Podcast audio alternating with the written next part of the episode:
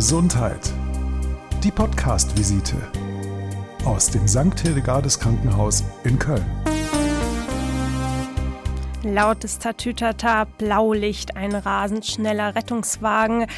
Erlebt man ziemlich oft auf der Straße. Ich denke mir dann immer, oh, gut, dass ich da gerade nicht drin liegen muss. Aber ich habe mich auch gefragt, was passiert eigentlich dann in der Notaufnahme? Vielleicht haben Sie sich das auch schon mal gedacht. Wer liegt eigentlich in so einem Krankenwagen und wie läuft das Ganze dann im Krankenhaus ab? Das ist heute unser Thema, der Ablauf in der Notaufnahme. Da wollen wir uns ein bisschen genauer mit befassen. Mein Name ist Sabine Lerche. Schön, dass Sie dabei sind. Da gehört auch so ein bisschen, und das macht das schon auch so spannend, eine ganze Portion Menschenerfahrung hinzu. Oft ist der Brustschmerz, der angekündigt ist, wirklich der Herzinfarkt, manchmal aber auch nur der Ehestreit. Wir wollen uns genauer anschauen, mit welchen Beschwerden man dann wirklich in der Notaufnahme landet, was man dort alles braucht, was dort vor Ort vielleicht schon ist, wie da die Leute sind, was dort passiert und warum man da eigentlich immer so lange warten muss. Und dafür ist bei mir ein Arzt, der vielleicht gar nicht so viel Zeit hat, denn das ist Dr. Jens Müllen, leitender Arzt der zentralen Notaufnahme hier im Haus. Hallo die Notaufnahme, also ich stelle mir da immer so vor, viel Tatütata, viel Stress, auch viele Wartezeiten und sehr, sehr viele Patienten, die da vor der Tür stehen und behandelt werden müssen. Das ist häufig so, zum Glück nicht immer. Das heißt, wir haben durchaus auch mal ein paar Lehrphasen, die dann willkommen sind, aber wir sind halt ständig bereit und müssen auch in Ruhephasen ständig mit dem Schlimmsten rechnen, was kommen könnte. Deswegen ist so eine gewisse Grundanspannung eigentlich immer da. Das stimmt. Und es gibt durchaus auch die Phasen, wo es voll ist, wo es sich stapelt. Vielleicht reden wir zuallererst mal darüber, wer eigentlich in die Notaufnahme gehört, wer da überhaupt hin muss. Hm, vielleicht nehmen wir uns drei Fälle. Wir haben einen Patienten, der hatte einen Kreislaufzusammenbruch. Wir haben jemanden, der hatte eine blutende Verletzung, irgendwie vielleicht mit dem Messer in der Küche geschnitten. Und dann haben wir noch jemanden, der ist von der Leiter gefallen, kann nicht mehr auftreten. Wie würden Sie damit umgehen, wenn die drei Patienten bei Ihnen vor der Tür stehen? Also relativ klar, der erste muss gesehen werden, der bewusstlos war. Ähm, da muss gecheckt werden, was dahinter steckt. Das kann banal enden oder im Drama, aber das muss gecheckt werden, was war da los. Der zweite kann wahrscheinlich sogar selber beurteilen, ob er da jetzt rein muss in diese Notaufnahme oder nicht, indem er sich, sich selber anguckt. A, wie ist die Schnittverletzung? Ist das jetzt ein leichter Cut im Finger, Pflaster drauf und morgen zum Hausarzt? Oder ist die Verletzung schwerer? Und wie ist seine Reaktion auf diese Verletzung? Manchmal gibt es auch Leute, die bei eher banaleren Verletzungen trotzdem im Kreislauf reagieren oder sowas. Deswegen da würde ich auch sagen, schauen Sie sich selber an, wie fühlen Sie sich mit der ganzen Nummer, ob Sie jetzt da wirklich rein müssen oder nicht. Und der dritte, wenn der jetzt den Fuß umgeknickt hat, dann kann man vielleicht sagen, wenn er dann irgendwie mit etwas Schmerzen auftreten kann, reicht das morgen Hausarzt, Orthopäde und sowas. Wenn er aber jetzt wirklich schwerer, höher gestürzt sein sollte, also auch die Fallhöhe an sich ist da schon ein Kriterium, ob wir da gründlicher nachschauen müssen oder nicht, dann sollte man lieber reingehen. Hm, ich weiß nicht, wie unsere Hörer sich so zusammensetzen. Ich bin jetzt ein Mensch, der geht eigentlich erst am allerletzten Punkt dann mal zum Arzt und dann weiß ich auch gar nicht so genau, wo eigentlich hin, lieber selbst aushalten. Es gibt ja aber auch Personen, die sofort mit jedem kleinen Bewegchen zum Arzt laufen. Was würden Sie denn sagen, wer muss wirklich zur Notaufnahme, wer kann warten, wer sucht lieber einen Facharzt auf oder ja, wer gehört überhaupt ins Krankenhaus? Da haben Sie die Spannbreite schon wirklich sehr hervorragend abgebildet. Wir sehen in der Notaufnahme ja wirklich die komplette Bandbreite des medizinisch Denkbaren und auch so die emotional-psychologischen Komponenten kommen da nicht zu kurz. Und es gibt genau die Extreme, die Sie benannt haben. Der eine kommt wirklich mit dem Kopf und am Arm erst hier rein und wir sagen, mein Gott, warum sind Sie nicht früher gekommen? Das ist doch klar, dass das ein Problem ergibt. Ähm, und je länger man wartet, desto schlechter wird es. Und der andere aber genauso, wo man sagen muss, jetzt seit drei Wochen verstauchter Fuß, es tut immer noch ein bisschen weh, ich gehe mal nachts um drei in die Notaufnahme, wo man auch sagen muss, ob das jetzt so sinnvoll ist, weiß man nicht. Deswegen würde ich das versuchen, weil ich denke, dass den Bürger das schon beschäftigt, welche Kriterien hätte ich denn jetzt selber? Muss ich da jetzt hin oder morgen oder gar nicht? Oder was mache ich denn jetzt? So ein paar Kriterien mal zu benennen, wo man sich selber reflektieren könnte und die aktuelle Lage, um zu entscheiden, macht das jetzt Sinn, so ein Zinnober loszutreten oder nicht. Und da würde ich auf der einen Seite zwei Faktoren nennen, einmal den medizinischen Faktor und den zeitlichen Faktor. Medizinisch meine ich, man kann sich selber ja per se gar nicht so schlecht fühlen, aber es könnte ein medizinisch ernstes Problem dahinter stecken. Als Beispiel, Sie bemerken bei Ihrem Partner, dass der Mundwinkel leicht hängt. Der fühlt sich sonst gut, hat das vielleicht selber gar nicht gemerkt, Sie sehen es aber. Verdacht Schlaganfall. Der muss sofort in die Klinik. Da heißt nicht warten bis morgen oder mal gucken, ob es besser wird. Der muss sofort am besten mit Rettungsdienst in die Klinik. Auch wenn die Beschwerden aktuell eher moderat sind, weil der medizinische Hintergrund ist gefährlich. Der zeitliche Faktor wäre einer, wo man sich selber sagt, ich habe jetzt vielleicht Schmerzen wegen irgendwas, Übelkeit, vielleicht Luftnot. Da muss man sich selber reflektieren und überlegen, ist das jetzt so, dass ich sage, ja, ähm, bis morgen hält das irgendwie so von meinem Empfinden, dann gehe ich da zum Hausarzt, kläre das ab. Oder ich sage, eine Stunde auf zwei schaffe ich das vielleicht noch, aber das ist jetzt echt ungemütlich hier rufe ich die 116, 117, das ist der hausärztliche Notdienst, der kommt vorbei, untersucht genauer, kann das besser einordnen und dann entscheiden. Oder merke ich, nee, zurzeit habe ich hier so ein Problem, ich kriege, wenn ich jetzt nichts mache, ein ganz anderes Problem. Dann muss man gegebenenfalls den Rettungsdienst rufen oder, wenn auch möglich, selber in der Notaufnahme gehen, das abklären lassen. Ähm, oft hilft dabei auch so ein bisschen weiter, kennt man das Problem schon? Ist man Herz vorerkrankt, hatte einen Herzinfarkt und jetzt sind die Beschwerden wieder ähnlich. Man kennt dieses Gefühl so ein bisschen. Das kann man dann auch mal besser einordnen, sagt ja, nach zwei Herzinfarkten gehe ich da vielleicht mal eher was schneller mit einer ähnlichen Problematik ins Krankenhaus, als wenn ich jetzt jung, gesund, 20 Jahre bin und Sportler und habe jetzt so ein bisschen Zwacken im Brustkorb. Das muss man dann so ein bisschen selber einschätzen. Man muss dabei so ein bisschen ehrlich sein zu sich selber. Denn wer wirklich krank ist, kann und soll immer ins Krankenhaus in die Notaufnahme gehen. Der wird auch immer gut versorgt werden. Aber jeder Patient bindet Ressourcen. Und wenn der, der jetzt gar nicht so krank wäre, auch immer dahin geht und diese Ressourcen bindet, fehlen diese Ressourcen dem richtig Kranken. Oder sie kommen ihm später zugute. Und ich glaube, wenn jemand selber richtig krank ist, will man gern die schnellste, beste Behandlung haben, zu Recht. Und deswegen sollte man sich selber so ein bisschen ehrlich gestehen, muss ich da jetzt hin, dann ist das auch völlig okay.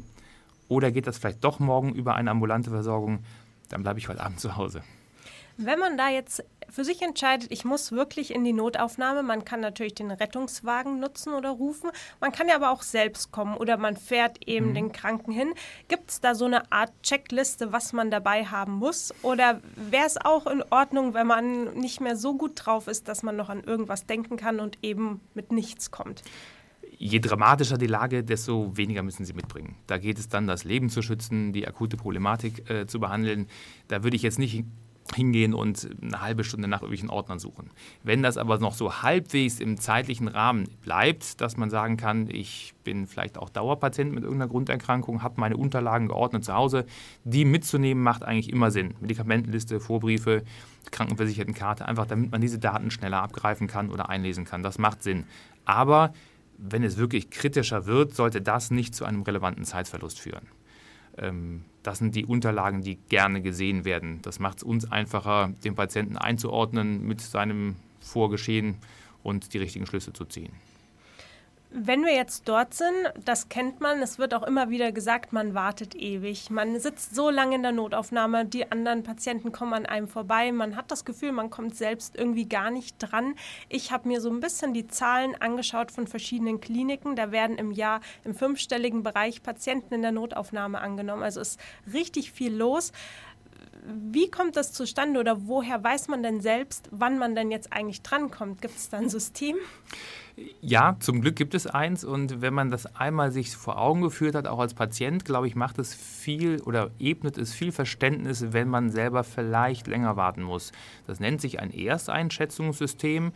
Triage ist ein Alternativbegriff, der aber eigentlich nicht ganz korrekt wäre, weil er eher aus der Katastrophenmedizin kommt, meint aber letztendlich dasselbe. Man versucht, den kritisch Krankeren schneller herauszufiltern, damit er schneller behandelt werden kann und keinen Schaden nimmt. Und dem fällt dann der leichter Erkrankte mit etwas längerer Wartezeit hintan. Das heißt, wenn Sie kommen, stellen Sie sich vor, wie auch immer, Rettungsdienst oder persönlich, werden Sie anfangs erst eingeschätzt von einer Fachkraft, um genau das zu differenzieren. Wenn Sie schwerer erkrankt sind, also irgendwas nicht so in Ordnung ist, dass man sagt, wir müssen hier schnell handeln, geht es auch schneller weiter. Wenn man sagt, ja, Sie haben irgendeinen Behandlungsbedarf, aber ob das jetzt eine halbe Stunde oder eine Stunde dauert, ist nicht egal, aber vielleicht vertretbar, dann muss man leider länger warten. Das ist der Hintergrund, warum der, der vielleicht früher kommt, aber ein weniger dramatisches Problem hat, etwas länger warten muss. Denke ich, macht aber auch Sinn, dass man verstehen kann, man hat nur eine begrenzte Zahl an Mitarbeitern, Behandlungsplätzen und so weiter. Ähm, der, der wirklich schwerer krank ist, sollte bitte auch schneller behandelt werden. Während wir ja jetzt hier in der Notaufnahme sitzen und warten sozusagen, machen wir mal kurz was anderes. Ich habe drei Begriffe dabei und würde Sie bitten, einfach spontan zu sagen, was das irgendwie mit Notaufnahme zu tun hat. Die Begriffe sind Bleistift, Cocktailkleid und Balkongeranien. Der Bleistift fällt mir spontan ein, ich könnte eine Aufklärung ausfüllen, die mir ausgehändigt wurde, Unterlagen unterschreiben, vielleicht einen Behandlungsvertrag, irgendwas an Dokumentation äh, verfassen, die während meiner Wartezeit ähm, weiteren Bedarf gedeckt hat. Ähm, das Cocktailkleid zeigt mir, es kommt ein Patient aus, von einer Party, der vielleicht intoxikiert ist, wir nennen das, ähm, vielleicht zu viel Alkohol, Drogen, irgendwas, kommt frisch von der Party, ist ähm, schick angezogen und vielleicht nicht mehr ganz so schick zu, zu Wege. Und äh, die Balkongeranien, äh, würde ich sagen, wir hätten sie gerne am Fenster, damit unser Ausblick etwas netter ist. Wir sind im Souterrain, das ist dafür noch hervorragend hell gemacht. Aber diese Blumen würden vielleicht den Ausblick von Mitarbeitern und Patienten ähm, einfach etwas netter machen, weil jetzt Sommer, das wird sich nett machen. Zerlegen wir mal den Begriff Notaufnahme. Also einmal haben wir Not, ähm, es ist auf jeden Fall irgendwie Notfall, man braucht Hilfe und Aufnahme. Aber Aufnahme bedeutet ja nicht gleich, dass man im Krankenhaus bleiben muss, sondern die meisten werden ja eher ambulant behandelt. Wichtiger Punkt und das ist, glaube ich, auch vielleicht für manche so eine Blackbox, wenn ich denn jetzt als Patient da mal drin bin, mit was auch immer oder wie berechtigt auch immer, was passiert denn dann und wie komme ich da wieder raus? Ähm, das würde ich auch sagen, geht in einigen Blöcken vor sich. Der erste Check ist immer, ist der Patient vital stabil? Also haben wir jetzt ein lebensbedrohliches Problem, was wir so behandeln müssen, ja oder nein? Wenn wir das beantworten können, dafür werden die, der Blutdruck, die Herzfrequenz, die Sauerstoffsättigung gemessen. Wenn wir das unauffällig beantworten, geht es in den, ich sage mal, erstmal entspannteren Teil. Man unterhält sich kurz, was ist denn überhaupt passiert, was ist los, äh, wo drückt der Schuh. Dann schließt sich eine körperliche Untersuchung an, etwas zielorientiert, wo das Problem ist. Und danach ausgewählt kommt dann eine gewisse Form von Diagnostik. Man kann einen Ultraschall machen, man kann Röntgenbilder machen, man kann Blutuntersuchungen machen, je nach Bedarf, was man gefunden hat. Das Ganze dauert dann insgesamt, je nachdem, was gemacht wird, von sofort, also Ultraschall, Röntgenbild, haben wir die Ergebnisse eigentlich in wenigen Minuten. Schnelltests im Labor, eine Blutgasanalyse dauern fünf bis zehn Minuten, also auch sehr zeitnah. Ähm, Blut allgemein dauert leider oft etwas länger. Ähm, sind wir mit ein bis zwei Stunden am Start. Das heißt, so nach spätestens zwei bis vier Stunden, je nachdem, was man so machen muss, hat man alle Ergebnisse zusammen. Das impliziert auch eine konsiliarische Hinzuziehung einer anderen Fachabteilung. Das heißt, der Patient kommt vielleicht erst mit chirurgisch Sturz, Platzwunde an der Stirn. Es stellt sich dort aber für den Chirurgen die Frage, warum ist er denn gestürzt? Ist er vielleicht synkopiert? Ist das ein Herzproblem? Und zieht den Internisten hinzu oder den Kardiologen.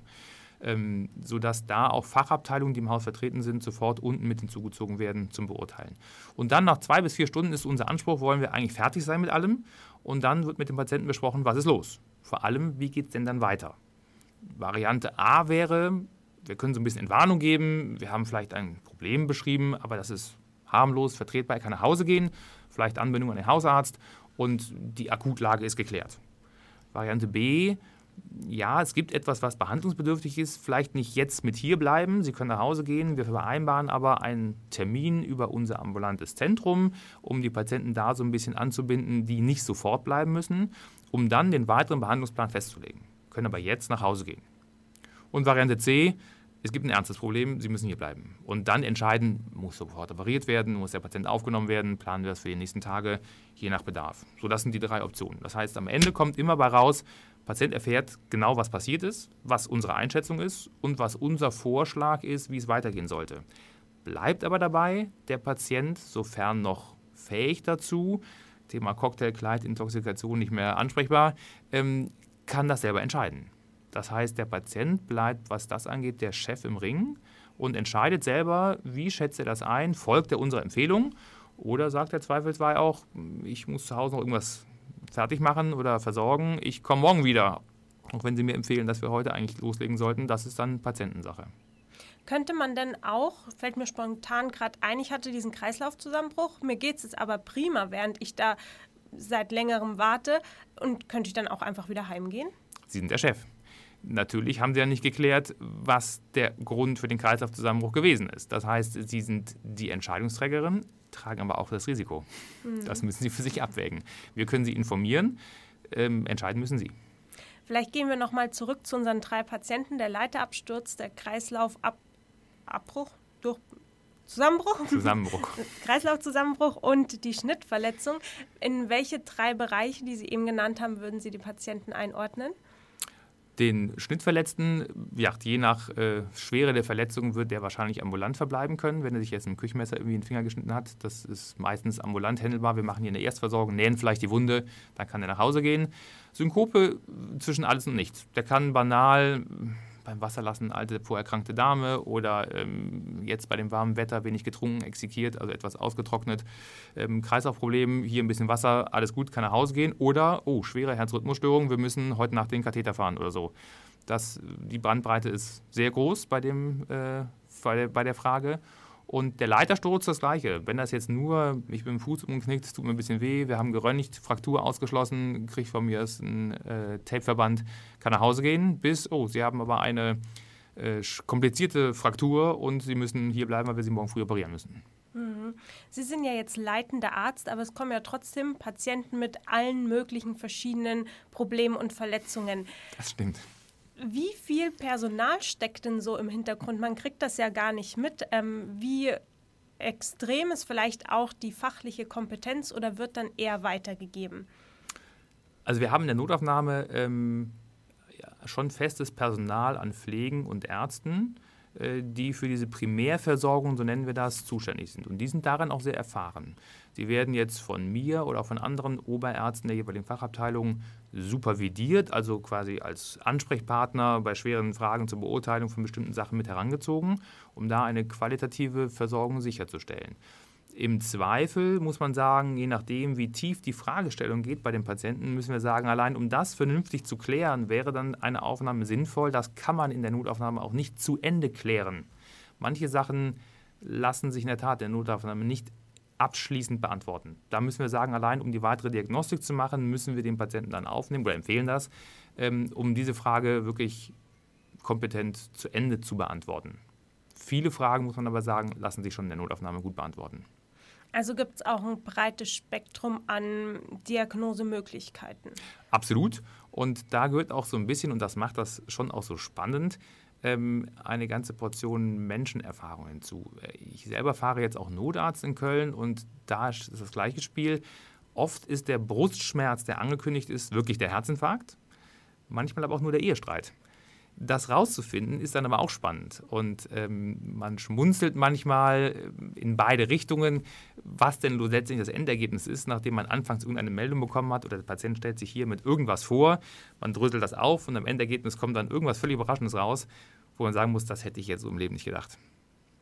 Haben Sie vielleicht zum Abschluss noch so eine Art Checkliste für unsere Hörer? Hm, wann gehe ich in die Notaufnahme? Was brauche ich und was kriege ich da?